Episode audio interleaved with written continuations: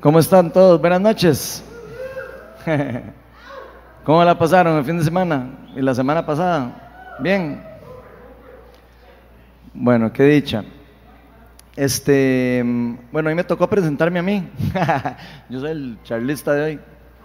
Qué chistoso, ¿verdad? Yo soy el pastor de Viña Oeste y este, para los que no me conocen, yo soy Ronald Steinford y eh, estoy demasiado emocionado de ver no solo del equipo que, Dios ha puesto aquí alrededor de nosotros, ya vieron qué, calidad de gente, sino también de ver lo que Dios está haciendo. O sea, es, es impresionante ver lo que Dios está haciendo y lo que ha venido haciendo alrededor de nosotros, a través de cada uno de ustedes, a través de cada una de las personas que, de que nos hemos dispuesto a dejar que Dios simplemente haga lo que quiere hacer. Así que yo de verdad estoy muy agradecido con Dios eh, no solo con Dios, sino con cada uno de ustedes, de verdad. Eh, yo sé que es el regalo que les están dando a los que sirven. Eh, de ahí es, es nada con respecto a lo que realmente ustedes ponen de corazón. Pero yo sé que ninguno de ustedes hace eso por eso. y eso es lo lindo. Lo hacemos por amor a Dios, lo hacemos por, por amor a Cristo. Entonces, este, eso es lo que es más bonito.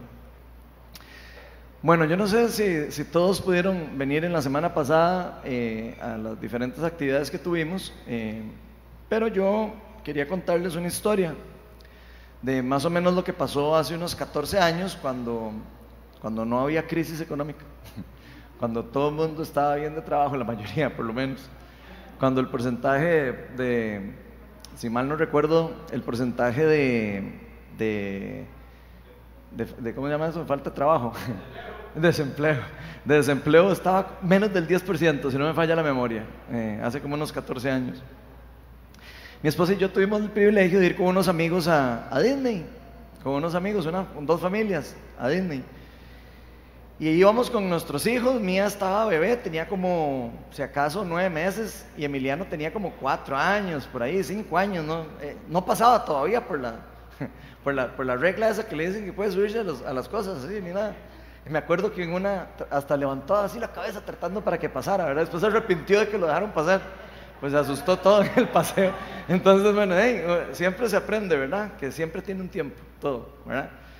Entonces ese paseo fue demasiado lindo porque fuimos una semana entera, como de un lunes a, lunes a domingo, fue una cosa así. Y fuimos un buen grupo de amigos y nos podemos montar un montón de chunches, ¿verdad? Todas las cosas ahí. Obviamente estábamos enfocados mucho en los chiquitos, ¿verdad? Y todo. Pero de ahí, yo no sé si ustedes me conocen, pero yo soy como muy chiquito, ¿verdad? Yo me transformé casi que en el pato Donald, ¿verdad? Yo andaba feliz ahí, me subían todo, ¿verdad? Entonces, eh, de ahí fue chivísima. Incluso en un parque nos dieron un, lo que se llama un Dream Pass. Llegamos un momento, un día, y nos hacen, eh, están en el lugar adecuado, en el momento adecuado, y todos así, ¿verdad? Y nos dan una, un una cosa que nadie sabía. O sea, los gringos que estaban ahí se reían y decían, wow, wow, a Dream Pass, decían los gringos y todo. Me acuerdo, o sea, nunca habían visto uno porque es como una leyenda ese Dream Pass. Con eso uno puede subirse a todo lo que uno quiera eh, sin hacer fila. En todo el día. Imagínense, nos lo dieron a todos los que estábamos ahí. Bueno, vacilamos un montón, ¿verdad? Bueno, ese viaje fue chivísima. Eh, disfrutamos demasiado. Y yo no sé si ustedes han tenido algún tipo de paseo de ese tipo donde uno no quiere como que termine, ¿verdad? Que uno dice como, ay no, ya, ¿cómo va a ser que llegue sea domingo y que ya va a terminar? Y qué, lástima, ¿verdad? Y eso que ya, uno llega al día siguiente, lunes, y uno siente como que aterrizó el avión, ¿verdad? Y uno está como, ay, qué pereza, otra vez, volver a la normalidad, volver al trabajo, volver al mundo real. Y es, es frustrante. Bueno, yo no sé si a ustedes les ha pasado, a mí también me pasó en otro, en otro viaje, una vez, que también fui a, a, la viña de Anaheim, eh, que es como la sede, digamos, central de las viñas en Estados Unidos. Yo nunca había ido y yo en ese momento no estaba todavía, eh, no era pastor ni nada, era líder nada más. Pero me acuerdo que eh, fue chivísima, nos fuimos también unos amigos ahí a una conferencia nacional de las viñas. Y, en ese mismo tiempo yo empecé a sentir ese llamado, ¿verdad? Como, como ese primer jaloncito, ¿verdad? Como yo usted lo quiero, ¿verdad? Por aquí, para que vaya más o menos sabiendo que usted ya le puse el ojo. Así sentía yo, ¿verdad? En ese momento. Y fuimos eh, lo mismo, eh, desde lunes a domingo, y un montón de charlas y charlas y charlas, ¿verdad? Y, chivísima, ¿verdad? Fue de las primeras veces en donde yo entré a una iglesia grande, digamos. No, ¿qué iglesia esa iglesia puede tener, no sé, tampoco es así monstruosa, pero tiene que como cuatro mil personas, cinco mil, por ahí. Una iglesia, digamos, grande, pero no, no, no de las así monstruosas, ¿verdad? Pero la cuestión es que yo me acuerdo que yo entré ahí y era, era de pastores.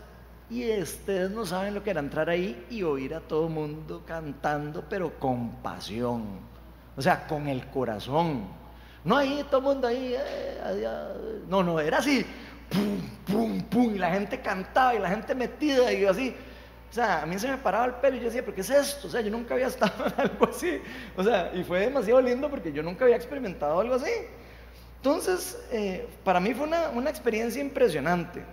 Y me pasó igual de que con el viaje, de que cuando ya volví de vuelta a la casa, yo como, ah, Charita, ¿verdad? Tan lindo que estaba, ¿verdad? Y yo fue, pucha, yo que de verdad que seguro el Señor me está llamando para ser pastor, ¿verdad? Ahí todos los sentimientos, ¿verdad? Y las emociones. Entonces me gustaría con eso preguntarles quién de ustedes aquí, me gustaría que levante la mano, quién pudo venir por lo menos a alguna actividad de toda la semana pasada, incluyendo fin de semana. ¿Ok? Pucha, como el 95%, 90%. ¿Ok? Bueno, para muchos de los que pudieron ir, ¿verdad? Puede ser, para algunos. Puede ser que esta experiencia haya sido como un despertar espiritual. Puede ser que esta experiencia para usted fue, no sé, como algo fresco, algo nuevo. Eh, como algunos decían ahí mismo en la conferencia, algunos decían que, eh, incluso hasta yo lo decía, que nos sentíamos a veces como en el Disney espiritual. Eso que uno decía, ¿y ahora qué sigue, verdad? O sea, no sabe ni, qué es lo que va a pasar, ¿verdad? Y simplemente podernos asociar con Dios y, disfrutar lo que está pasando. Y es, mucho, es muy probable, obviamente, que las personas que han participado en los discipulados, aquí los que hacemos en Viña Oeste, que son gratuitos, por cierto, ¿verdad? Y tal vez eh, hayan podido disfrutar un poco más lo que experimentamos porque ya ustedes estaban preparados, ya estaban, eh, ya, ya, habían, digamos, sido entrenados un poco eh, en cuanto a lo, el tipo de cosas que podrían suceder en una actividad como de ese tipo, ¿verdad? Y tal vez este, de algunas de las cosas que vimos y que pasaron, como las liberaciones tan fuertes que, hubieron, eh, que hubo aquí, perdón, de, obviamente una persona que no está entrenada en eso y todo, de, eh, mentira el que me dice que no se asusta, ¿verdad? Obviamente es algo que, puede asustarlo a uno, ¿verdad? Entonces, tal vez yo creo que ahora ya, van entendiendo un poquito más, porque es que yo soy tan necio con eso de que así están los discipulados. Eh, tengo como cinco años de decirle siempre, metas a los discipulados, metas a los discipulados, metas a los discipulados, metas a los discipulados, porque ya yo sé qué es lo que Dios está queriendo hacer, ¿verdad? Entonces, de, este, en realidad, eh, de lo que vivimos, ¿verdad? Fue algo bastante lindo. Yo creo que eh, es algo que pocas veces este, se puede ver en esa, en esa cantidad, digamos. Eh, siento que fue como una visitación del Espíritu Santo. Y eso es algo que hay que festejar, con todas las cosas negativas que podría traer, ¿verdad? Porque siempre esas cosas eh, pueden traer algún cierto tipo de escepticismo, puede traer algún tipo de de roces teológicos y personas que piensan diferente y, y la verdad yo entiendo eso, porque, porque yo también estuve en, en, una época en mi vida donde no entendía esas cosas, o sea, donde pasaban esas cosas y tal vez no estaba tan de acuerdo. Y, y puede ser que para uno no sea tan, tan Disney espiritual y más bien sea como, ah, qué pereza, esa qué pasó ahí. Y puede ser que algunas personas lo hayan tomado así. Yo por eso hicimos una reunión, para los que no sabían, hicimos una reunión el jueves pasado. Hicimos una reunión para que todos los que pudieron venir y vieron y llegaron y, experimentaron, de que pudiéramos hablar en familia. Que sintieron, si se sintieron cómodos, se sintieron felices, se sintieron asustados, se sintieron emocionados, etc. Y creo que eso es algo que tiene que seguir en, dándose, ¿verdad? Tiene que seguirse eh, saliendo de duda cada uno de las personas que quedaron con dudas, eh, yo los invito a que no tengan eh, miedo, ni pena, ni nada de preguntar. Incluso si hay algo que no entendieron, algo que no estuvieron de acuerdo, algo que vieron que no explicaron bien, algo que dijeron que se contradecía con no sé qué, cualquier cosa que hayan visto o que hayan sentido, eh, anímense a preguntarme. No, no, siempre se puede explicar algo de ese calibre en, un ratito.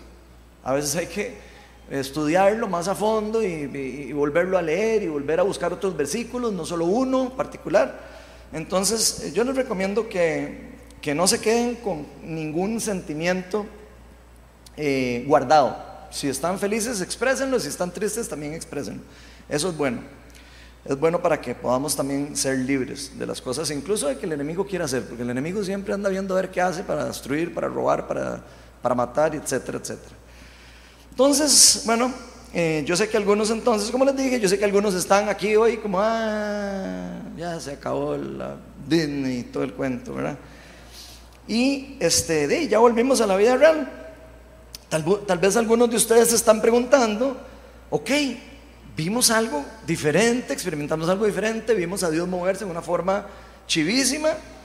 ¿Y cómo hacemos ahora para mantener eso? O sea, ¿cómo hacemos para mantener e-, ese despertar que se dio en el corazón de muchos? Yo no sé si ustedes tuvieron la oportunidad de venir, pero yo nunca había visto aquí a la gente cantando como cantaron en esta semana. O sea, había algo especial pasando en el corazón de cada uno de nosotros. Y eso es algo que, que es parte del fruto de lo que ocurre.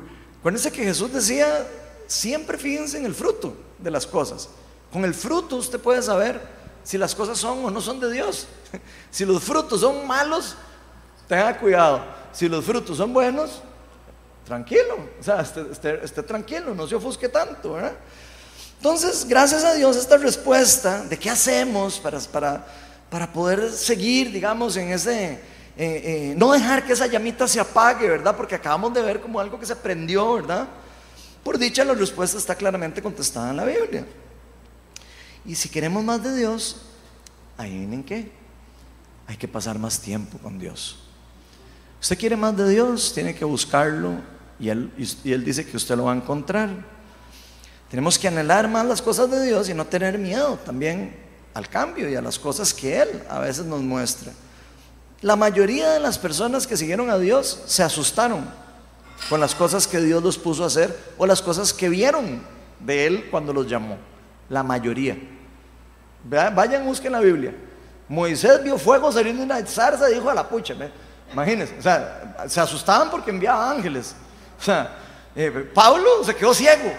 o sea, vean un montón de cosas sobrenaturales que, que ocurrieron y que yo no creo que ellos dijeron, que no se sintieron asustados, que no se sintieron eh, en cierta forma amenazados a nivel incluso teológico y todo.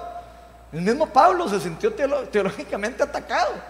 O sea, de repente de estar persiguiendo lo que él creía que estaba siguiendo a Dios, de, estaba persiguiendo a Dios.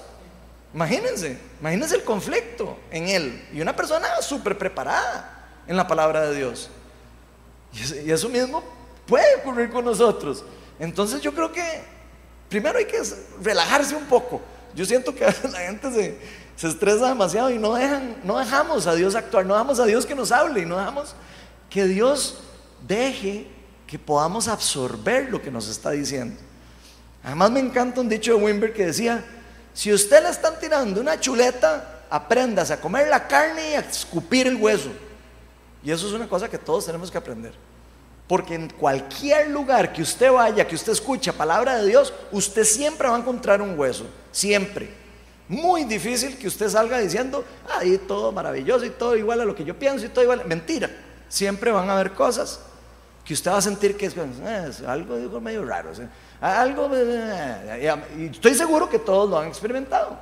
Y yo creo que tenemos que tener la madurez para decir, probablemente sí esto sí, esto no. Y yo me como la carne y el hueso lo escupo. Y ya.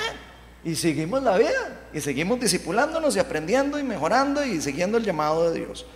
Entonces ahí les dejo nada más eso como un aprendizaje. Lo que creo que es sumamente importante es que Dios tiene claro que todas estas cosas que ustedes y yo experimentamos como personas. Y por eso precisamente Él nos dice a nosotros, y nos recuerda en su palabra la importancia que si queremos más de Él, que si queremos estar más cerca de Él, que si queremos esa llama que siga encendida, tenemos que permanecer con Él. Tenemos que permanecer pegados a Él y nunca alejarnos de la fuente de vida, nunca alejarnos de Cristo. Por eso la charla de hoy la titulé Permaneciendo en el amor de Cristo. Y vamos a hacer una oración para invitar al Espíritu Santo y simplemente dejar que nos hable hoy en todo lo que nos va a hablar. Ven Espíritu de Dios, eres bienvenido a este lugar. Señor, yo quiero darte gracias por todo lo que estás hablando, todo lo que estás haciendo. Señor, y te pedimos para que prendas nuestros dones de discernimiento. Por algo nos has dado y nos has dejado el don de discernimiento para poder discernir lo que viene de ti y lo que no viene de ti. Te pido para que prendas fuego y pasión en nosotros, Señor. Si hay algo que es lindo de cuando leemos la palabra de Dios y leemos eh, los evangelios y el libro de Hechos y todas las cosas que tú dejas escritas en el canon de la Biblia, Señor, es ver el fuego que había en la gente, la pasión, las ganas con que hacían las cosas. ¿Cómo no le tenían miedo al fracaso? ¿Cómo no le tenían miedo incluso a corregir a otro? aprender de otros. Cómo cada uno de ellos estaban prendidos en servirte y no en levantarse ellos mismos. Señor, yo invito a tu Espíritu Santo para que nos recuerdes que esto no se trata de personas humanas, que esto no se trata de personas superestrellas, ni personas favoritas tuyas, ni nada de eso, porque tu palabra es clara en que tú no tienes favoritos. Yo te pido para que nos recuerdes que esto se trata de ti. Y te pido para que nos dé la madurez, el discernimiento, la fe, la pasión y las ganas, Señor, de seguir el caminar que tú tienes para nosotros. Gracias por todo lo que nos da, Señor, y, pido para que me llenes con el Espíritu Santo. Dame gracia para lo que voy a hablar. Y te pido para que, así como les acabo de enseñar, que si tiro algún hueso, que simplemente lo escupan y se coman la carne. La carne que viene de ti, Señor, tu palabra, que es la verdad y la única verdad. Todo esto te lo pedimos en el nombre de Jesús. Amén. Bueno, para los que hoy eh, quieren entrarle al, al bistec que vamos a comer hoy, vamos a estar en el libro de Juan, el Evangelio de Juan, en el capítulo 15, y vamos a estar en todo el capítulo 15 casi, desde el versículo 1 hasta el 17. Pero del 1 al 8 va a ser como un contexto nada más, ¿ok? No voy a usar la primera parte de los versículos mucho para enseñar, sino voy a usarlo como un contexto, como una medio introducción, y después del 9 al, del 9 al 17 sí voy a usarlo ya como parte de la enseñanza que tenemos hoy. Ahí se los van a poner en la pantalla. Vamos a empezar con Juan 15, del 1 al 8. Y empieza con una parábola. Dice si yo soy la vid verdadera y mi padre es el labrador. Toda rama que en mí no da fruto la corta, pero toda rama que da fruto la poda para que dé más fruto todavía. Ustedes ya están limpios por la palabra que les he comunicado. Permanezcan en mí y yo permaneceré en ustedes. Así como ninguna rama puede dar fruto por sí misma si no tiene que permanecer en la vid, así tampoco ustedes pueden dar fruto si no permanecen en mí. Yo soy la vid y ustedes son las ramas. El que permanece en mí, como yo en él, dará mucho fruto. Separados de mí, no pueden ustedes hacer nada. El que no permanece en mí es desechado y se seca, como las ramas que se recogen, se arrojan al fuego y se queman. Si permanecen en mí y mis palabras permanecen en ustedes, pidan lo que quieran y se les concederá. Mi Padre es glorificado, pongan atención a esta parte, cuando ustedes dan mucho fruto y muestran así que son mis discípulos. Después sigue diciendo, así como el Padre me ha amado a mí, también yo los he amado a ustedes. Permanezcan en mi amor. Si obedecen mis mandamientos, permanecerán en mi amor, así como yo he obedecido los mandamientos de mi Padre y permanezco en su amor. Les he dicho esto para que tengan mi alegría y así su alegría sea completa. Y este es mi mandamiento, que se, que se amen los unos a los otros como yo los he amado. Nadie tiene amor más grande que el dar la vida por sus amigos. Ustedes son mis amigos si hacen lo que yo les mando. Ya no los llamo siervos, porque el siervo no está al tanto de lo que hace su amo. Los he llamado amigos, porque todo lo que mi padre le oí decir se lo he dado a conocer a ustedes. No me escogieron ustedes a mí, sino que yo los escogí a ustedes y los comisioné para que vayan y den fruto. Un fruto que perdure. Así el Padre les dará todo lo que pidan en mi nombre. Y este es mi mandamiento, que se amen los unos a los otros. Entonces, este es el pasaje que vamos a estar hablando hoy. Creo que está muy relacionado con lo que estamos preguntándonos. Y vamos a ver tres verdades que Cristo está de alguna manera revelándonos a través de este pasaje con la intención de que nos podamos mantener cerca de Él, que nos podamos mantener pegados a Él, que podamos alimentarnos de Él constantemente, todos los días. Una fuente inagotable de agua viva, de agua que da vida. Pero no solo para estar cerca, no solo para sentirnos como que estamos en un paseo y que, uy, qué chido, ahí estamos en un gozo y que no sé qué. No, sino para estar conectados a Él en una forma continua, en una forma que podamos ver que nuestra vida cristiana tiene que ver con estar asociados con Él en todo lo que hacemos todos los días de nuestra vida, no solo en una conferencia, no solo en una charla, no solo un sábado, no solo en un domingo, no solo en un día de oración, sino siempre en todo lo que estamos haciendo. Reconociendo, por supuesto, que no solo Él es nuestro Dios, ¿verdad? Que no solo es nuestro Señor, no solo es nuestro Rey, sino también Él es nuestro amigo. Y eso es sumamente importante. Y su amor por nosotros es completamente genuino e incondicional. Y para eso vamos a ver tres verdades. La primera que vamos a ver es que para permanecer en el amor de Cristo debemos mantenernos obedientes a todas sus enseñanzas. Y aclaro, a todas sus enseñanzas. Nosotros no podemos permanecer pegados a Cristo si seguimos solo algunas de sus enseñanzas. Porque quiere decir que no estamos recibiendo las enseñanzas de Cristo como un todo, sino que estamos recibiendo solo las que nos gustan, o solo las que nos parecen, o solo las que nos parecen que estamos en el mismo sentir y no necesariamente. Tenemos que estar abiertos para entender que hay cosas que nosotros tenemos que aprender de Él todavía. Juan 15, del 9 al 11, dice, así como el Padre me ha amado a mí, también yo los he amado a ustedes. Permanezcan en mi amor. Vean que esto es Jesús hablando. Y dice, si obedecen mis mandamientos, permanecerán en mi amor. Y así como yo he obedecido los mandamientos de mi Padre y permanezco en su amor, hagan ustedes lo mismo. Eso es prácticamente lo que él está diciendo. Les he dicho esto, y ojo el secreto, para que tengan mi alegría y, su alegría sea como completa. Podemos tener alegrías incompletas, alegrías temporales, emociones temporales, por, por, épocas donde a veces vamos a creer que estamos pegadísimos a Dios y otras en donde vamos a decir, eh, ya se acabó la fiesta.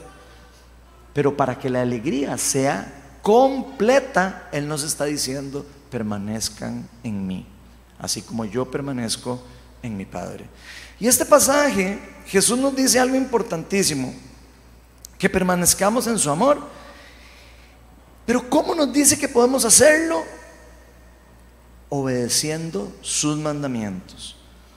Y si ponemos atención a esto que Jesús nos está diciendo, realmente no es como, como una orden particular. Él no nos está diciendo una orden religiosa eh, con eso que nos está diciendo. Y quiero que lo puedan leer de sus palabras. Es más como un consejo que viene de una experiencia personal que él ha tenido y que él está teniendo con el Padre, un convencimiento profundo. Esas palabras que están saliendo de él no es una, hagan esto y no sé qué, no, es algo que él está diciendo de lo más profundo de su corazón. Es, un, es algo que él está compartiendo de algo que él ya ha aprendido, de estar en una relación con su Padre. Y del amor que él tiene por su Padre y del amor que él tiene para con nosotros. Y por eso Él quiere que compartamos y que lo vivamos y lo experimentamos igual que Él. Jesús no nos está diciendo aquí, vean paganos inmundos, tienen que obedecer mis mandamientos porque si no les va a caer el castigo de Dios y va a prender el fuego eterno. Eso no es lo que está diciendo Jesús. De hecho Jesús no hablaba así. No hablaba así. O sea, a veces hablaba un poco más fuerte, pero le hablaba fuerte a los que se creían que las sabían todas. A los que estaban humildes les hablaba con mucho cariño y con mucho cuidado. Y creo que nosotros también somos de esas personas que no lo sabemos todo. Y creemos que tenemos que tener el cuidado de tener ese corazón de niño para poder escuchar a Dios como cuando Él está hablando y no creernos los que sabemos todo.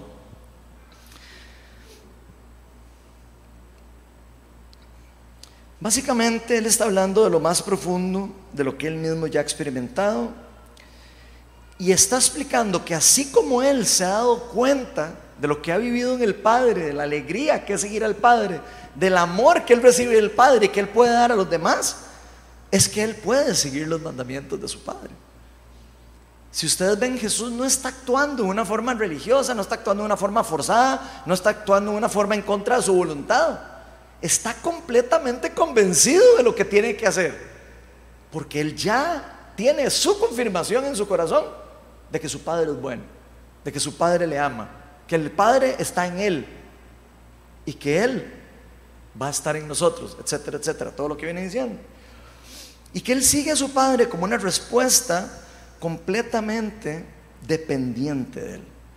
Jesús sabe que él depende de la vida que Él depende de esa conexión con su Padre. En ningún momento Jesús se hace el separado de su Padre. Él siempre se alejaba, buscaba la presencia de su Padre y buscaba estar en esa comunión con su Padre. Y Él nos dice, les he dicho esto para que ustedes tengan esa alegría y la tengan completa. A mí me gustaría ampliar un poco esto que nos dice Cristo, porque yo lo he vivido un poco en mi vida. Ahora, les aclaro que esto que voy a decir, por si acaso, no es Biblia. Les estoy hablando de mi corazón, de aquí en adelante, lo que voy a decir. Les estoy hablando con mi experiencia que he tenido con Dios. Y yo creo que cuando Jesús nos, dijo, para que esa alegría sea, completa, significa también que para que esa alegría no sea solo en ese tiempo de, gozo espiritual de un, de un día, como les estaba diciendo ahora.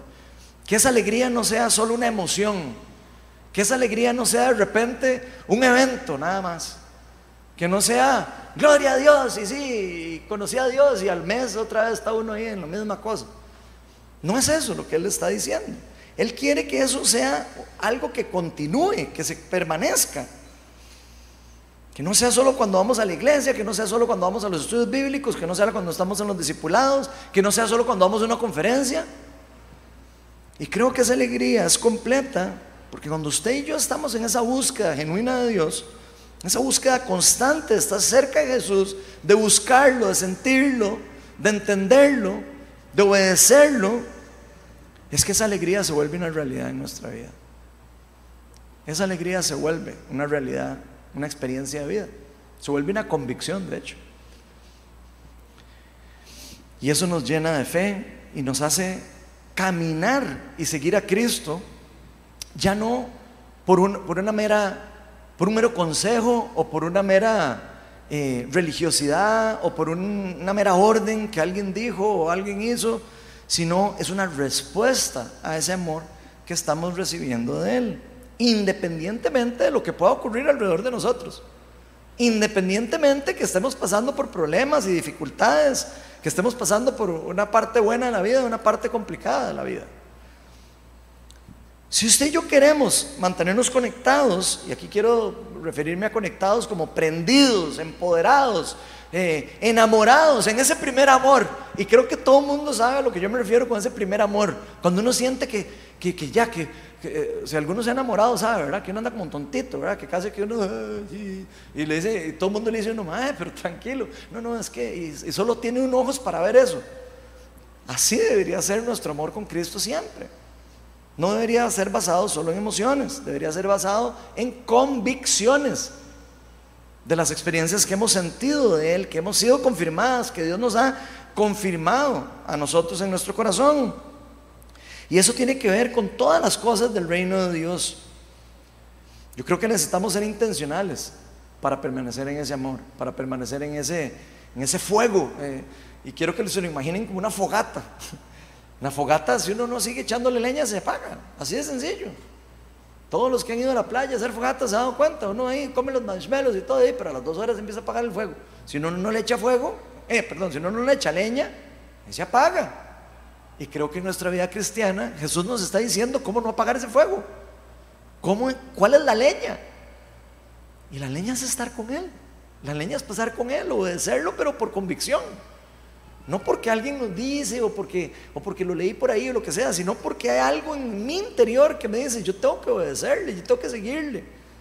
Yo tengo que, que responder a ese amor incondicional que ha derramado sobre mí. Yo tengo que depender de la fuente de vida. Y para eso necesitamos ser sumamente intencionales en seguir su ejemplo y obedecer absolutamente todo lo que nos mandó hacer en su nombre. Hay muchas cosas que nos mandó hacer Jesús que, yo estoy seguro que aquí muchos de nosotros no hacemos. Y eso es clarísimo. Y creo que la iglesia se ha alejado de eso, en general. Y aún así nosotros preguntamos, pero qué raro, ¿por qué de repente no sentimos ese fuego siempre? Y la respuesta es clara, no estamos siendo obedientes a lo que Dios nos está llamando a hacer. O somos obedientes ahí como una cuarta parte del tiempo. Y entonces el resto es trabajo, el resto es eh, las cosas del día a día y se nos olvida que el 100% de la vida somos hijos de Dios y que estamos llamados a permanecer en Él. Juan 15, del 5 al 6 dice, yo soy la vida y ustedes son las ramas. Y vean qué linda metáfora, si le quieren decir así. El que permanece en mí como yo en Él dará mucho fruto. Si estamos pegados a Él, podemos dar fruto. Si no estamos pegados a Él, no podemos dar fruto. Punto. Así de sencillo. Si usted y yo creemos que podemos andar por ahí en el mundo solos, sin Cristo, no vamos a poder dar fruto. No vamos, porque no estamos recibiendo de las cosas que vienen de Él. Separados de mí no pueden hacer ustedes nada. El que no permanece en mí es desechado y se seca. Y yo escucho personas, amigos míos, que me dicen, es que yo tengo como 10 años que me peleé con la iglesia. ¿Cómo no se van a secar? Y quiero que lo veamos así de, profundo. ¿Cómo no nos vamos a secar si no nos interesan las cosas de Dios? ¿Cómo nos vamos a, a, morir internamente? Estar sedientos de agua si no estamos pegados a la fuente de vida, a la fuente que nos da de beber, que nos llena, que nos da energía, que nos da pasión, que nos da fuego por las cosas de Dios. Cristo nos describe esto usando la analogía de la vid. Una matita de vino, ustedes han visto que es como una enredadera. Y nos dice que, para permanecer en Él hay que ser parte de la mata. No podemos no ser parte de la mata. Usted y yo no podemos no ser parte de la mata y decir que somos de la mata. No, puede ser, eso no es posible. No podemos eh, decir, oye, yo quiero que salgan uvas de mí y no ser una mata de, vid no ser una vid. ¿Me explico? O sea, tenemos, si queremos dar uvas, tenemos que ser parte de las ramas de las uvas, o, parte del, árbol de uvas, o como lo quisiéramos ver. Es imposible que una rama dé fruto si no está pegada al tronco, si no está pegada a la fuente. Y muchos de nosotros nos preguntamos, ¿por qué me siento seco? ¿Por qué tengo años de sentirme seco o seca? Y simplemente la respuesta puede ser que nuestra vida no ha estado enfocada en ser dependientes de Él. No lo hemos puesto de primer lugar. No hemos puesto a Cristo en el lugar que se merece en nuestra vida. Le estamos dando lo segundo. Le estamos dando lo que sobra de nuestra vida. Y aún así queremos ser esa mata hermosa que tira uvas chivísimas. Si como ramas de la vid nos separamos de la fuente, nos secamos y nos marchitamos. ¿Qué pasa si la iglesia no sigue el mover que el Espíritu Santo está haciendo? Se apaga y se seca. Esa es la realidad. Pueden estudiarlo en la historia de la iglesia. Así funciona. Es lo mismo. Si nos separamos de Dios, si nos separamos del mover de Dios, al final de cuentas lo que vamos a ver es una iglesia seca, una iglesia muerta. Y nos vamos a preguntar por qué la iglesia está tan seca. Y yo creo que todos sabemos la respuesta. Queremos dar fruto. Seamos intencionales. Seamos obedientes. Peguémonos a la vida. Busquemos a Cristo. Y permanezcamos en Él. De hecho, esto de permanecer cerca de Cristo no es una opción. Digo, no es una opción. Es algo mandatorio para poder estar recibiendo la fuente de vida. Así de sencillo. Usted y yo podríamos pensar, bueno, y sí, algún día voy a depender. Hasta que usted no tome la decisión de depender de Cristo, no va a poder dar fruto. No va a poder. Porque Él mismo nos dice, separados de mí, no pueden dar ustedes fruto. Punto. Para dar a los demás, primero hay que nosotros tener de lo que vamos a dar. Ninguno de nosotros puede dar algo que no tiene. Y muchos queremos ir a dar, pero no recibimos. Queremos ir a hacer cosas, pero no dejamos que Dios nos dé cosas primero. No buscamos a Dios para que nos dé cosas. No le pedimos a Dios que nos enseñe cosas, que nos capacite, que nos empodere. Y creo que eso es parte de lo que nosotros tenemos que ser intencionales a cambiar. Dios a usted y a mí, si somos cristianos, voy a partir de la, de la idea de que somos cristianos, de que ya le entregamos la vida a Cristo, Dios nos ha dado el privilegio de poder ser parte de su reino, ser parte de un ejército de su reino formar parte de su equipo, tener el privilegio que se nos llame hijos de Él, tener el privilegio de que el rey de reyes, el alfa y el omega, el primero y el último, el gran yo soy, ha dicho que no solo somos sus siervos, sino somos sus amigos. Yo quiero que piensen por un momento por eso.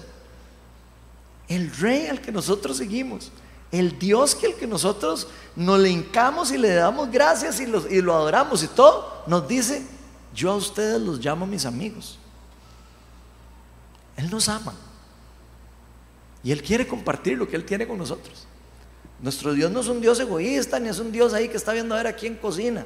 Está tratando más bien de empoderar a las personas, está tratando de hacerlas más parecidas a Él cada día. Pero para eso es primordial que estemos conectados a Él y que aprendamos a recibir todo lo que Él nos quiere dar constantemente, también para poderlo dar en esa misma forma que lo recibimos gratis a otras personas. Pero solo hay una fuente de vida. Solo hay una. No es ni Ronald, ni Ken Fish, ni Juan Fish, ni, ni el que usted quiera llamarle. Esa no es la fuente de vida. La fuente de vida se llama Jesucristo. Y quiero que quede claro que Dios usa a Ken Fish, a Ronald, a Juan, a Pedro y a todo mundo para hacer cosas chivísimas. Gloria a Dios y gloria a Dios que los empodera y que nos enseñan y todo. Pero tengamos mucho cuidado donde ponemos los ojos. Porque la fuente de vida es una y se llama Jesucristo. Y su anhelo, el anhelo que Él tiene para nosotros es que permanezcamos con Él, con Cristo, para siempre. La segunda verdad es que para permanecer en el amor de Cristo debemos mantener amándonos los unos a los otros igual como Él nos amó a nosotros. Ustedes quieren sentir aquí el fuego de Dios y el Espíritu Santo y todas esas cosas lindas. Bueno, empecemos a amarnos más entre nosotros. Porque si no, aquí se apaga la leña. se acaba el fuego.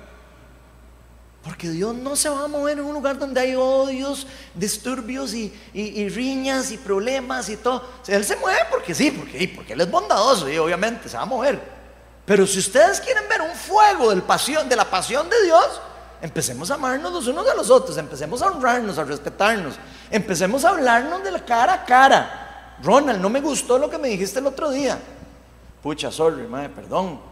Seamos abiertos de corazón y vamos a ver cómo Dios se mueve a través de una iglesia sana, a través de líderes sanos, a través de personas que están rendidos a Cristo, no personas que dicen, ay, es que no me dijo Ronald, no me dio a dejar la palabra al inicio de la celebración, entonces, ay, qué malvado, cómo me odian a mí en esa iglesia. Eso no nos va a llevar a permanecer en Cristo. Y se los digo de verdad, lamentablemente eso pasa. Y precisamente eso es lo que tenemos que hacer. ¿Queremos fuego aquí? Maduremos, gente. Maduremos. Y para eso hay que hacer un esfuerzo todos. Todos tenemos que estar chispas. Y todos tenemos que estar listos para que nos digan a veces cosas que no nos gusta oír. Y si es a mí, díganmelo. Yo les doy la autoridad que quieran para que me lo digan. Porque yo a cada rato me equivoco. A cada rato digo algo mal. A cada rato, sin querer daño a alguien, hablando. Porque soy humano. Y estoy seguro que a ustedes les pasa lo mismo. Pero la diferencia está en cómo nosotros vamos a reaccionar a eso. ¿Cómo vamos a tratarnos entre nosotros? ¿Cómo vamos a amarnos y edificarnos los unos a los otros? Jesús nos dice en Juan 15, del 12 al 13, este es mi mandamiento. Si Él dice, este es mi mandamiento, es porque eso es el mandamiento. Dice, que se amen los unos a los otros como yo los he amado a ustedes. Nadie tiene amor más grande que el, que, el dar la vida por sus amigos. Y yo quiero que piensen por un momento, ¿quién aquí está dispuesto a dar la vida por el que tiene la par? ¿Se han puesto a pensar en eso? Nosotros venimos aquí a la iglesia y estamos dispuestos a dar la vida por alguien que está aquí. Ojalá Ojalá estemos dispuestos. Porque eso es lo que demuestra el verdadero y más puro amor, según lo que dice Jesucristo. Una persona que puede venir, y tal vez algunos dirán, bueno, ahí nos está matando, pero bueno, por eso a veces aquí nos quedamos hasta las 2 de la mañana orando por alguien. ¿Por qué? Porque amamos a la persona y queremos ayudarle. Tal vez no lo hagamos y tal vez las personas no lo sientan como el mejor cariño del mundo, pero lo hacemos con cariño y con amor. Lo hacemos porque de verdad los amamos. O queremos amarlos. Queremos aprender a amarlos de esa forma también. Incondicionalmente. Dando todo lo que somos. Y yo me pregunto, ¿estamos dando todo lo que somos por la comunidad, por nosotros, por los que está a la par, por el que está pasando por problemas? Si queremos fuego, si queremos amor, si queremos un revivamiento, si queremos que la iglesia viva, que la iglesia prendan fuego y amor, de ahí empecemos amándonos aquí adentro. Porque es la única forma en cómo eso puede salir para afuera. Nadie puede dar lo que no tiene. Si aquí no tenemos amor, no vamos a poder salir a dar amor. Punto. Así de sencillo. Así que yo quiero invitarlos a que de verdad reflexionemos sobre esas cosas.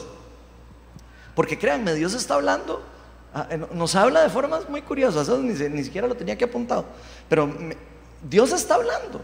Y no les estoy diciendo Dios está hablando porque no vayan a decir, ay, es que ahora Ronald se queda profeta porque vino Ken Fish. No. No, estoy diciendo Dios está hablando porque sé que está hablando a través de lo que estoy hablando y no porque sea Ronald o sea Juanito, de lo que sea. Se los digo porque sé que el Espíritu Santo está hablando a través de la palabra de Él. Digo, para que no hayan malentendidos, ¿verdad? Porque hay gente que cree que entonces a uno se le va a subir toda esa hora porque una, no sé qué aquí, y no, y así no funciona.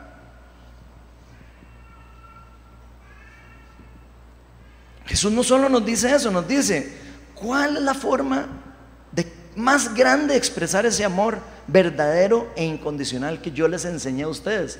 Porque ojo, Él dice eso antes de mostrar esa forma de amor hacia nosotros. Eso fue lo que hizo Él en la cruz.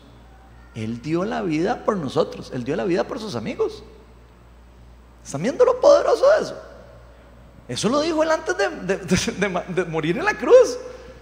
Nos dijo ustedes, Alberto, John, todos aquí son mis amigos.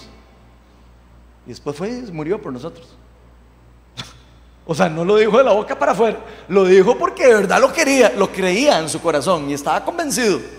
Sufrió, no quiso, el enemigo trató de hacer todo lo que... Claro, obviamente como, como humano que era también, él era 100% Dios, 100% humano. Que le dio miedo y que no quiso y que en algún momento decía, ay Señor, sí, por favor, ya me dio cosa, como cualquiera de nosotros. Sí, pero él dijo que se haga tu voluntad y no la mía. Él fue obediente y obediente a muerte de cruz. Algunos creen que Jesús y, mucha gente eh, combate al cristianismo con ese concepto de que Dios Padre, que qué malvado. Pipe, ¿qué es ese Dios tan raro? Que agarre y latiga a su hijo y que lo mande y que lo obliga, y que vaya a morirse por la gente. Esa es la peor mentira que hay en la calle. Porque Dios en ningún momento obligó a Jesús a hacer eso. Y lo vamos a leer. Jesús se ofreció voluntariamente para hacer, por amor a su Padre y por amor a sus amigos, lo que él hizo. Vean lo que dice Hebreos 10 del 5 al 7. Dice, por eso al entrar en el mundo, Cristo dijo, a ti no te complacen sacrificios ni ofrendas. En su lugar, me preparaste un cuerpo. No te agradaron ni holocaustos ni sacrificios por el pecado. Por eso dije, aquí me tienes. Como el libro dice de mí, he venido, oh Dios, a hacer tu voluntad. Esas son las palabras de Cristo antes de venir al mundo. A morir por usted, por usted, usted y por mí y por todos los que estamos aquí. Él lo hizo por amor. Él sabía que era la única forma de volver al Padre. Él sabía que era la única forma de destruir lo que el ser humano dejó entrar al mundo. Y lo hizo por amor. Lo hizo porque nos quiere, nos hizo porque nos, lo hizo porque nos ama y porque realmente quiere que estemos con Él. Luego Jesús nos aclara que la forma más grande de mostrar el verdadero amor es estar dispuestos a dar la vida por nuestros amigos. Ya vimos que lo hizo en la cruz y por eso entendemos que en nuestro corazón también nosotros somos capaces de poder experimentar ese tipo de amor, porque Él nos permite experimentarlo. Cuando uno entiende lo que Cristo hizo por nosotros, cuando uno entiende el concepto, que es una locura, sinceramente, para la lógica humana, el concepto de la gracia, uno puede dar gracia, uno puede perdonar, uno puede eh, a alguien que le clavó un cuchillo, a uno, decirle, ah, yo te perdono. Porque uno entiende y ha experimentado esa gracia. Vean que es una, es una cuestión que se entiende, que se experimenta y que se vive.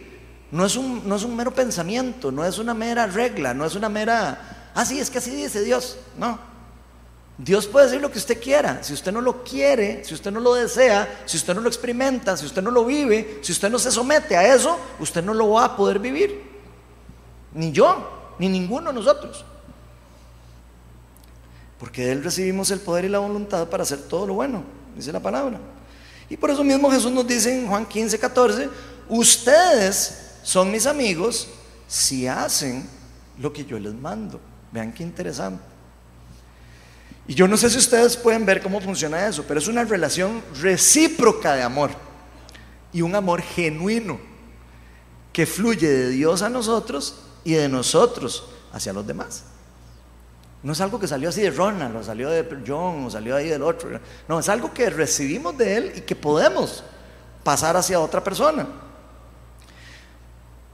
Pero eso solo podemos experimentarlo siendo completamente dependientes de Él viviendo, recibiendo la gracia, experimentando la gracia, entendiendo la gracia, entendiendo que no lo merecíamos, entendiendo que nosotros somos pecadores o fuimos pecadores, si lo quisieran ver, ¿verdad? También tiene ahí un cierto, eh, una cierta verdad, que ya nosotros dejamos de en cierta manera ser pecadores, ahora somos más santos llamados de Dios, ¿verdad? Obviamente caemos en pecado a veces y todo, pero ya no estamos llamados a eso, estamos llamados a un cambio, estamos llamados a vivir diferente a pensar diferente, estando alineados con la visión y la misión del rey. Un cristiano escucha lo que Jesús dice y dice amén.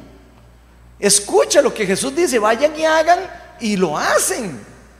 Porque dicen, así dijo mi papá, mi amigo, mi mejor amigo, así dice mi Señor. Y yo creo que Él es bueno y que me está enseñando a mí. Y yo quiero ser como Él porque sé que Él es bueno, Él es mi maestro, Él es mi, mi, persona a seguir. Porque yo quiero ser como Él. Cuando nosotros entendemos eso, lo hacemos por, como un resultado. Ya no lo hacemos por una obligación. Y hay muchos de nosotros que creemos que se trata de que, que, se, pa, que se equivocó, que tome el látigo y tome que el otro y que tome. No se trata de eso. Se trata de ir entendiendo en la profundidad, entender en lo más profundo de nuestro espíritu, nuestra alma y nuestro cuerpo lo que Dios hizo por nosotros. Y empezar a vivirlo, experimentarlo, empezar a soltar lo que nos está, lo que no nos permite entender, lo que nos permite ver, lo que no nos permite fluir en el amor de Él. Y por eso, si queremos mantenernos en unidad, si queremos crecer como una comunidad sana, si usted quiere que ese fuego siga prendido aquí, si usted quiere que la gente venga aquí y diga, qué chiva, yo quiero ir a una iglesia donde la gente ama a Dios, donde la gente no es hipócrita, donde la gente no entra con una máscara y se la quita después afuera. Si usted quiere ese tipo de comunidad, tenemos que seguir experimentando de lo más profundo de Dios. Tenemos que buscarlo. Y pedirle que prenda en pasión lo que hay en nosotros, lo que recibimos de Él. Que estemos dispuestos a amar en forma incondicional.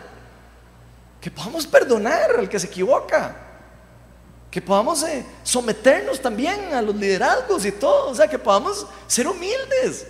Que podamos aprender lo que personas tienen para enseñarnos. Que podamos escucharlos. Que no rechacemos todo lo que oímos solo porque creemos que lo sabemos. Cuidado no estamos equivocados. Y a lo más importante, estar dispuestos a responder al llamado de Dios. A esa gran comisión que Cristo nos dio. Dios nos dio una comisión. Ya Dios nos comisionó a los cristianos. Pero eso es algo que ninguno nosotros vamos a poder hacer por obligación. Ninguno. Solo lo vamos a poder hacer por convicción. Solo lo vamos a poder hacer cuando realmente digamos, yo creo que Dios es bueno, yo creo que Dios me ama, yo creo que Dios me restauró y me está restaurando y me va a terminar de restaurar porque estamos en un proceso. Yo sé que no, que no era digno, pero ahora Cristo me hace digno para hacer. Hasta que no entendamos eso, no vamos a poder hacer nada. Así que si queremos realmente mantenernos en el fuego, en la pasión que Dios ha depositado en nosotros, ya es hora de darnos cuenta que es demasiado importante que usted y yo y toda la comunidad seamos intencionales, tratando de vivir nuestra vida permaneciendo en el amor de Cristo y particularmente quitando los ojos de los demás. La tercera y última verdad Dice que para permanecer en el amor de Cristo debemos mantenernos entendiendo que Él quiso escogernos para rescatarnos y al mismo tiempo que seamos sus amigos. Eso no fue una casualidad. Usted no fue escogido por casualidad. Eso dice la palabra de Dios, no lo estoy diciendo yo. Nosotros no somos escogidos, no, es que Dios eh, dijo, tin marido, pingüe, y le cayó aquí. No, Él nos escoge desde antes de nacer. Él dice, este va a ser mi discípulo, este va a ser mi representante, va a ser mi embajador en el reino de los cielos, en la tierra, representando el reino de los cielos. Y Juan 15, 15 al 16a dice, ya no los llamo siervos porque el siervo no está al tanto de lo que hace su amo, los he, los he llamado amigos, porque todo lo que a mi padre le oí decir se lo he dado a conocer a ustedes. No me escogieron ustedes a mí, sino que yo los escogí a ustedes. Vean qué importante. Por mucho tiempo, muchas personas, muchos cristianos, creo que hemos creído que nosotros escogimos a Dios. Y creemos que nosotros somos los que decimos, así ah, es que yo, lo escogí. Entonces yo, ya yo soy merecedor, porque yo lo escogí. Y qué equivocados. O sea, Él fue el que nos escogió a nosotros. Él fue el que dijo, de Ronald, que es una repega, De que, pues, pucha, con eso no hago, pero ni un, ni un media plasticina ahí. A ese voy a escoger. A Pablo, que era un asesino cristiano, a, a ese, ese es el que voy a usar para mi plan. A Moisés, que era tartamudo, a ese voy a usar. Y todos muertos de miedo. Ay, que yo no estoy preparado, ay, que yo no quiero, ay, que cómo le digo, ay, que cómo hago, ay, que yo no. Igualito que nosotros. Todos a los que Dios escoge, que les ha dicho, ustedes son mis amigos, ustedes son los escogidos, ustedes son los que voy a mandar, todos dicen, ay, yo no puedo, yo no quiero, o me da miedo. Y otra cosa que nos dijo Cristo es que Él no nos ve solo como sus siervos, ni como solo sus discípulos, sino nos ve como a sus amigos. Él está asociado con nosotros. A veces somos nosotros los que nos desasociamos con Él, pero Él quiere que estemos asociados con Él. Él quiere que pensemos igual que Él, que caminemos en la misma dirección donde Él nos está diciendo. Y vieran que esto es algo que estoy seguro que es demasiado importante que entendamos. Nosotros solos no vamos a hacer nada. Dependemos de Él, de su dirección, pero dependemos de asociarnos con Él, con lo que está haciendo. No podemos ser ignorantes de ver lo que hace Dios y no entenderlo. No podemos ser ignorantes para ver un mover de Dios y decir, ay, yo no veo, no veo, no tengo palos, y no, no, es que yo no sé. O sea, no puede ser.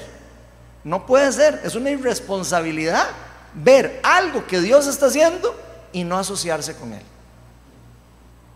Que no sepamos, que no somos los más, los más eh, eh, estudiados del mundo y que no Bueno, aprenderemos y caminaremos y veremos cómo hacemos, pero hay que, hay que asociarnos con Él. y hay que seguir porque es el mover de Él. Y creo que eso es algo que todos tenemos que aprender. Porque cuando alguien se somete a alguien de autoridad, no es igual si se somete a esa persona reconociendo que esa persona es buena. Casi que se los puedo asegurar. Vean, yo sé que hay personas, además, conozco personas que tienen jefes que no son nada buenos y no tienen, nunca se ganan la autoridad de la persona. Esa persona cuando, uno se puede someter a alguien, normalmente uno tiene que entender o creer que esa persona tiene buenas intenciones. Para poder someterse en, en forma de convicción, ¿verdad? Estoy hablando. O que usted sea malo y que el otro sea malo, ¿verdad? Estén en el mismo sentir también, ¿verdad? Eso pasa mucho con las personas malas. Todavía más allá, cuando esa persona es alguien con el que uno no puede confiar. Si usted no puede confiar en Cristo, usted no se va a someter a Él. Punto. Así de sencillo. Si usted no puede confiar en que Dios lo ama a usted, difícilmente usted va a asociarse con Él. Porque usted va a creer que no lo ama. Usted va a creer que Dios lo odia y que lo está, quiere castigar y que lo quiere desechar. Usted nunca va a poder sentirse hijo de Él si usted siente que usted no es amado por Él. O yo.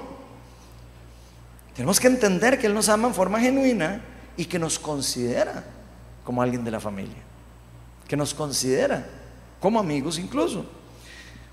De hecho, yo mismo en mi posición como pastor he podido ver cuando una persona se somete a, una, a uno, y eso se lo estoy contando ya como abriendo un poco mi corazón, cuando alguien se somete creyendo o confiando en el que el corazón de uno es bueno, ¿o no? Yo he visto pasar gente por, en todo, durante toda la plantación, personas que no han podido someterse al corazón, eh, perdón, al, al liderazgo mío, por ejemplo, vamos a ver un ejemplo así, porque no pueden ver la, verdad, el verdadera, la verdadera intención en mi corazón. Una persona no puede ver la intención en el corazón de una persona, difícilmente puede someterse a esa persona. Y he visto personas que simplemente no lo pueden ver. ¿Y entonces qué? Ah, que qué perra Ronald que me dijo no sé qué. ¿Por qué? Porque no pueden entender que en el fondo del corazón de la persona que está enseñando o lo que sea, llámele como le quiera llamar, espero que el ejemplo sea suficientemente claro, si la persona no puede percibir que está recibiendo amor, cariño, eh, que está recibiendo algo bueno, esa persona difícilmente lo va a recibir. La persona se, automáticamente se protege y se aleja. A diferencia, como he visto, personas que entienden cuando pueden ver el corazón que hay detrás de, en este caso estoy hablando de mí, ¿verdad? Pero lo estoy poniendo un ejemplo para que entiendan. Y yo veo cómo la persona entrega todo, porque confía. Y ojo, en una persona imperfecta, que yo soy súper imperfecto, pero espero que quede claro el ejemplo, ¿verdad? O sea, una persona confía en mí, se abre a, a escuchar de lo que yo tengo que decir. Si una persona no confía en mí, dice, no oigo, no oigo, soy de palo, tengo de pescado, y va y le pide opinión a otra persona o lo que sea. Y no pasa nada. Pero eso es la realidad. Así funciona. Y sí he visto una gran diferencia en lo que ocurre cuando una persona sí cree que una persona tiene algo que darle, o, en este caso, cuando Jesús quiere darle algo bueno a alguien. Hay, un, hay como un, una renuncia al ego hay una renuncia a, esa, a ese bloqueo que tratamos todos de poner, ¿verdad? Para protegernos, porque todos somos, eh, somos temerosos en cierta forma, ¿verdad? Que nos hagan daño y todo. Y, muchas personas no recibimos de Jesús porque le ponemos, ponemos muros y ponemos cosas que bloquean de recibir lo que Él quiere darnos. Y los que lamentablemente se someten sin entender que Jesús es un amigo o alguna persona, llámese cualquier persona es amigo, normalmente no reciben ni aprenden igual de bien de la persona. Hay algo que ocurre cuando hay una verdadera confianza. Hay algo que ocurre cuando hay, cuando hay algo genuino en una relación. Eso, eso se, se percibe y se puede ver. Y Jesús es nuestro Señor, pero también es nuestro amigo. Y eso es demasiado importante. Tal vez, tal vez alguno de nosotros ve a Jesús como el, como el Señor, pero lo ve como, como el Señor, pero no el amigo. Lo, ve como, bueno, dice, pues que hay el límite, como que, como que no me quiere. Y Jesús está diciendo muy claro que Él nos ve a nosotros como sus amigos, nos ve como parte de su familia. Por algo nos comparte con nosotros las riquezas del reino. Por algo dice que somos herederos y coherederos del trono de Él. Imagínense. ¿Quién va a ser, quién le va a dar a uno algo así si no es porque de verdad lo ama y confía en Él y sabe que en toda la imperfección de nosotros vamos a, poder recibir de Él y pegarnos a Él y seguir en el plan de Él. Ahora, los verdaderos amigos no siempre van a complacer. Y ustedes saben cómo funciona eso, ¿verdad? Ay, no hay nada peor que tener un buen amigo. Que venga y le diga a uno en la cara las cosas de verdad, porque son los únicos que tienen de verdad el corazón para decirle, ma, estás mal, y son los únicos que tienen el amor para decir, madre, yo prefiero decirle la verdad a que siga engañado. Yo prefiero decirle la verdad antes de que vea que se, que se está rompiendo y que se está dañando. Entonces, de a veces Jesús dice cosas que a uno no le gustan, aunque sea nuestro amigo. A veces las personas que Dios pone en liderazgo arriba de nosotros también dicen cosas que a uno no le gustan. Pero a veces, a veces, no siempre, ¿verdad? Porque algunos abusan del poder, ¿verdad? A veces es porque nos están diciendo algo que quieren ayudarnos a edificar y a cambiar. Y está en nosotros si, si confiamos o no confiamos. Si no confiamos, entonces mejor busquemos un lugar donde confiemos, ¿verdad? O busquemos de verdad a alguien que podamos creerle, porque si no, no se va a poder. Es muy difícil eso. A veces los, mejores amigos son los únicos que nos dicen esas debilidades para que crezcamos y podamos madurar. En, nuestra relación con Dios ocurren cosas muy similares. Y estoy seguro que cada uno de ustedes se puede identificar con algo que, que hayan vivido con Dios similar a eso. Que a veces recibimos algo y decimos, pucha, no, esto no quiero escucharlo. Y algo muy importante entender es que nosotros no somos quienes escogimos a Dios. Nosotros no fuimos quienes nos escogimos a Él, como estábamos hablando hace un rato, más bien Él fue el quien nos escogió a nosotros. Él fue el que dijo, yo quiero que usted sea parte de mi familia. Él es el jefe de la familia. Él es el que pone las reglas de la familia. Él es el rey. Nos está invitando a ser parte de su familia. ¿Y qué nos queda a nosotros? Si, si, le creemos y, lo, y la verdad le creemos que es un amigo, y verdad lo amamos y todo, en nuestro caso meternos a él y amarlo y verle lo bueno, que solo cosas buenas tiene, pero sí, a veces, a veces puede ser que nos duelan algunas. Pero Él siempre quiere rescatarnos y darnos una oportunidad, una, una oportunidad de una nueva vida. Ahora, no perdamos de vista que Dios nos ha escogido a cada uno de nosotros por gracia. No es que Dios dijo, ay, es que viera que Carlita toca tan bonito el piano, que voy a escogerla. O no crean que Dios dice, ay, es que viera qué inteligente que es, eh, no sé, eh, Andrés, tan inteligente ese muchacho. No crean que Dios escogió a Pablo por, solo por su inteligencia. Uno podría decir, sí, lo escogió solo por inteligencia. No, lo escogió por su corazón, por su celo, que él tenía por él también. Hay, hay cosas que uno cree que es así, como uno subestima las cosas de por qué. Es que Dios hace cosas, pero Él nunca nos escogió a nosotros ni por nuestras habilidades, ni por nuestras capacidades, y mucho menos por nuestros dones. Así que dejemos de andar jugando de vivos con eso. Estoy hablando en serio, dejemos de andar jugando de vivos de que es que yo soy el pastor no sé qué y el que yo soy el no sé cuál y que yo... Eso usted no hace falta andarlo rajando, no, tiene, no hace falta ni andarlo diciendo, ni hace falta andarlo explicando. Suficiente ser nada más lo que Dios lo mandó a usted hacer. Todo lo que hemos recibido lo hemos recibido por Él y por gracia. Entender eso creo que es algo muy importante para poder seguir el llamado de Dios con humildad y para también poder seguir el fuego que Dios está armando alrededor de nosotros.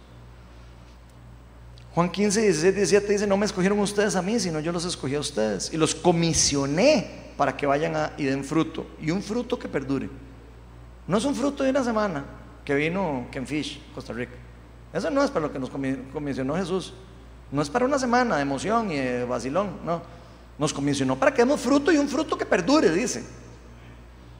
Así el Padre les dará todo lo que pidan en mi nombre. Y este mandamiento, este es mi mandamiento, que se llamen los unos a los otros. Ahora pongamos atención a lo que nos está diciendo Jesús. Él nos salvó no solo para darnos vida eterna. A veces creemos que se trata solo de, ay, sí, ya me salvó y ya estoy feliz y no sé qué. Se trata de darnos un propósito. Se, trata de darnos una razón de vida muy particular. Usted está aquí por una razón muy particular. Usted no está aquí por casualidad. Usted está aquí porque Dios le habló y lo tiene aquí en algún momento, lo puso ahí. Y Dios sigue hablándonos a nosotros. Y Él tiene un propósito para usted, para su vida, para mi vida y para la de cada uno de nosotros. Él nos comisionó para seguir sus pasos. Y particularmente para que demos frutos que reflejen que somos sus hijos. ¿Y cómo se refleja que somos sus hijos? Siguiendo sus mandamientos. Pareciéndonos a Él. Que la gente pueda ver el fruto en nosotros. Que la gente pueda decir, mira, ese, podrá ser un lo que sea, pero ¿cómo se parece a Cristo de vez en cuando? Aunque sea, de vez en cuando. Muy, muy, muy de vez en cuando, pero se parece de vez en cuando. No, en serio. Y ahora quedamos la vida no solo por su causa, sino por los demás. O sea, estamos dispuestos otra vez a dar la vida porque tenemos a la par. Estamos dispuestos a hacer lo que sea por el reino de Dios. Los discípulos de Jesús sí estaban dispuestos. Todos fueron asesinados, menos Juan. Todos dieron la vida por la comisión. Dieron su vida por la comisión, dieron la vida por su amigo.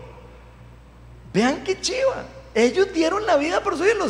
Ellos pudieron haber dicho, no, no, eh, eh, si, usted si usted niega a Jesús, eh, no lo mato. Casi que se los aseguro que les dieron la oportunidad. Puede ser que no. Pero a más de uno les dieron la oportunidad, porque está escrito en los libros de historia, que les decían, si usted niega a Jesús, lo dejamos vivir. ¿Y qué hicieron ellos? Primero me corta la cabeza y me crucifica para atrás antes de negar a mi amigo. ¡Qué profundo! ¡Qué profundo! Y si queremos permanecer nosotros en ese amor de Cristo, debemos mantenernos activos, firmes en cuanto a seguir su gran comisión. Tenemos que estar seguros que nos han llamado. Tenemos que estar seguros que Él nos escogió. Tenemos que estar seguros que es nuestro amigo. Y si nos llegamos a alejar de nuestro verdadero propósito de vida, y nos terminamos alejando de su amor, nos vamos a secar. Si nos alejamos de esa comisión, nos vamos a secar. Si todos empezamos a enfocarnos en las cosas del mundo, nos vamos a secar. Tenemos que mantenernos enfocados en las cosas de Dios. Por eso no nos dejemos engañar por el enemigo, no, dejemos, no nos dejemos influenciar por el reino de las tinieblas. Porque Satanás y todo su ejército, y quiero que ojalá, ojalá ya lo hayan podido ver un poquito más, que es un ejército, lo que hay en contra de nosotros. No, es, ahí un diablillo ahí como en las películas, que sale chiquitillo. No, es un ejército lo que hay en contra de nosotros. Y ojalá esta semana les haya dado, que sea una pincelada de lo que necesita la iglesia levantarse. Porque ellos solo quieren venir a robar, a matar, a destruir todo lo que es de Dios. Todo lo que Dios ha hecho bueno por ustedes y por mí, Él viene a destruirlo. Cada vez que aquí se levanta una amistad, el enemigo se mete a tratar de destruir una amistad.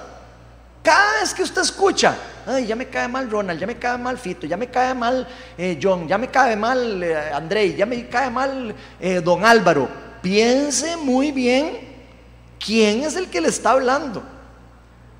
Cada vez que usted siente en su corazón odio, ira, enojo, resentimiento, cualquier cosa que usted sienta por alguien de la iglesia, piense primero de dónde está recibiendo esa palabra, porque eso no viene de Dios. Y si queremos mantener el fuego, la pasión, el amor y todo lo que tenemos que aprender a decir, eso no viene de Dios y lo reprendo. Aunque ahí suene religioso. Pero sí hay que reprenderlo. Hay que decir, no recibo eso, porque yo conozco a Ronald, conozco a Fito, conozco a Andrés, conozco a Te, y yo sé que si me lo está haciendo, me lo está haciendo porque está bravo, porque no sé qué, pero hay algo que no estoy entendiendo. Después voy a ir a hablar con él. Pero yo no voy a dejar que el enemigo venga a meterme basura, me robe y me destruye, me destruya lo que Dios me ha regalado. Y lo que Dios ha derramado en esta comunidad, gente, es algo lindo. Y tenemos que cuidarlo. Tenemos que cuidarlo.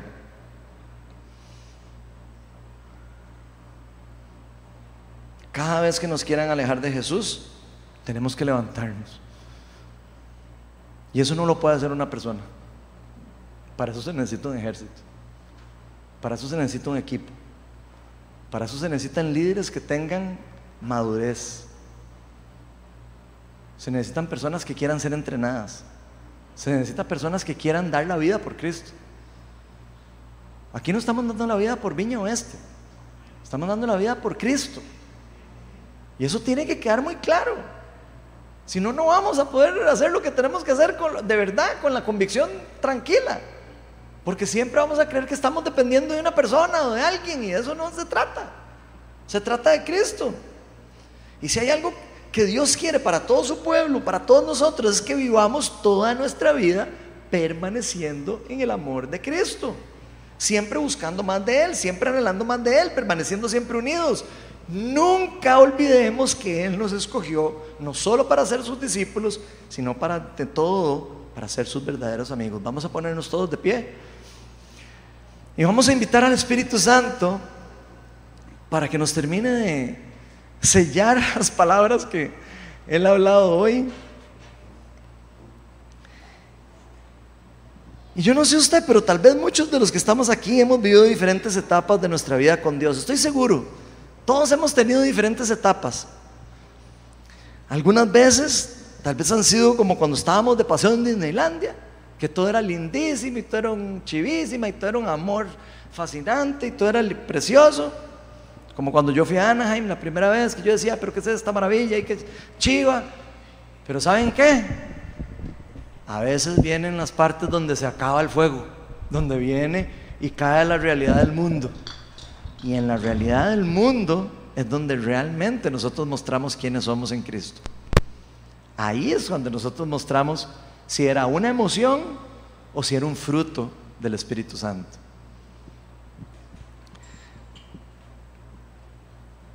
Han habido momentos de nuestra vida donde hemos experimentado cosas increíbles, especiales con Dios, eso estoy seguro. Tal vez hemos sentido que nuestro corazón ha estado lleno de pasión, de alegría, de gozo, de empoderamiento. Pero con el tiempo tal vez algunos simplemente nos hemos alejado. Y hoy es el mejor día para decirle al Señor, me, me, desvié. Yo quiero estar pegado. Yo quiero estar en la vida. Yo quiero estar pegado a ti. Tal vez nos preguntamos qué pasó. Tal vez anhelamos volver a estar apasionados con las cosas de Dios. Tal vez nos hemos permitido que cosas del mundo, el trabajo, distracciones, dificultades, problemas económicos, el COVID, llámele todas las cosas que están pasando. Problemas familiares, problemas en otra iglesia, cosas que nos han robado de las cosas de Dios. Pero yo quiero invitarlos a que realmente pongamos la mirada de vuelta a Cristo.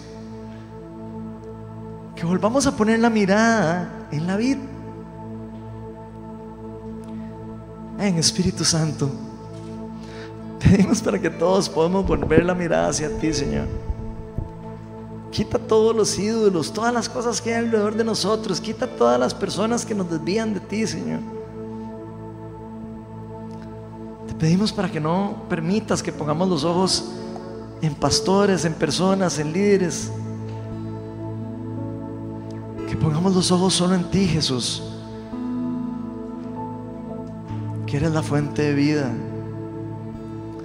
Enséñanos a respetar a los líderes, enséñanos a respetar a las personas, a los pastores, a, los, a todas las personas que nos ayudan, que nos, que nos empoderan y todo eso. Pero Espíritu Santo, no permitas que eso nunca pase a ningún tipo de idolatría, a ningún tipo de poner la mirada en esas personas como si fueran la última pomada del mundo. Porque solo tú, Señor, eres el camino de vida. Tú eres el único al que debemos de buscar. Y yo sé que hay muchas cosas que nos hacen alejar la mirada de Dios. Hay muchas cosas que nos hacen desviarnos. A veces por corto tiempo, a veces por largo tiempo. Pero si hay algo que me gustaría que hoy nos llevemos es recordarnos que la fuente de vida se llama Jesucristo. Él es el buen pastor. Él es el alfa y el omega, el primero y el último. Él es el gran yo soy. Es el único que dio la vida por nosotros. Así que, ¿qué les parece si le pedimos al Espíritu Santo que nos, que nos enseñe, que nos ayude a madurar, a crecer en nuestro carácter? Que nos enseñe a ser intencionales para buscarle. Que nos enseñe a buscar la unidad en el cuerpo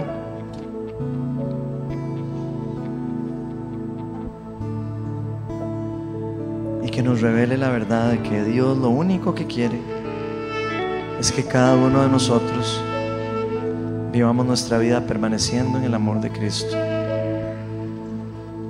Esa es la única forma en cómo realmente vamos a poder vivir siempre apasionados por las cosas del reino de Dios, pegados a Cristo.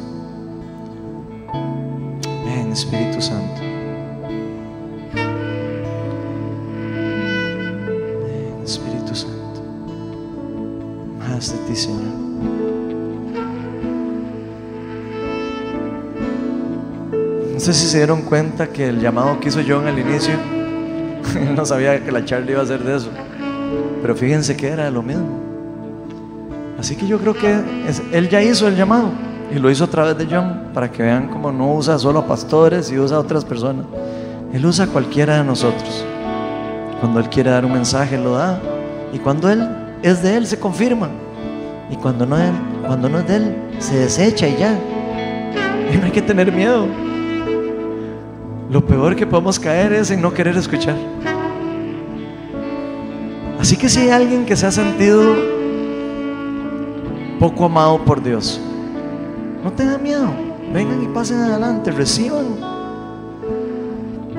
de la bendición que Dios tiene para ustedes hoy, de la confirmación que tiene para cada uno de ustedes de decirles, yo te escogí desde antes de que nacieras para que fueras mi discípulo, mi discípula, para comisionarte, para, para darte un privilegio especial de poder participar dentro del plan de salvación del mundo como instrumento mío.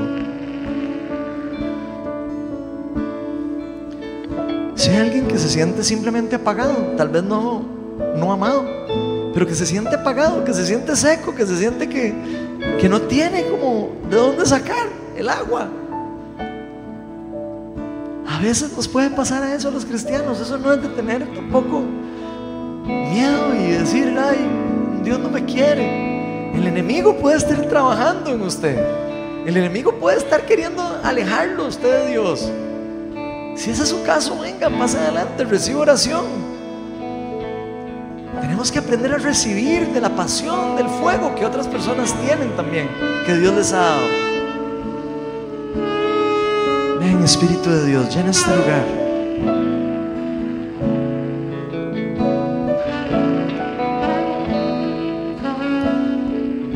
O si hay alguien que experimentó esta semana algo especial y tal vez está pensando, yo quiero más. Yo no quiero que ese fuego se apague. Pase adelante. Y vamos a orar para empoderarnos más todavía. Vamos a orar para invitar al Espíritu de Dios para que derrame su bendición, para que derrame su gloria para que derrame su empoderamiento, su amor sobre cada uno de nosotros. Ven, Espíritu Santo. Más de ti, Señor, menos de nosotros.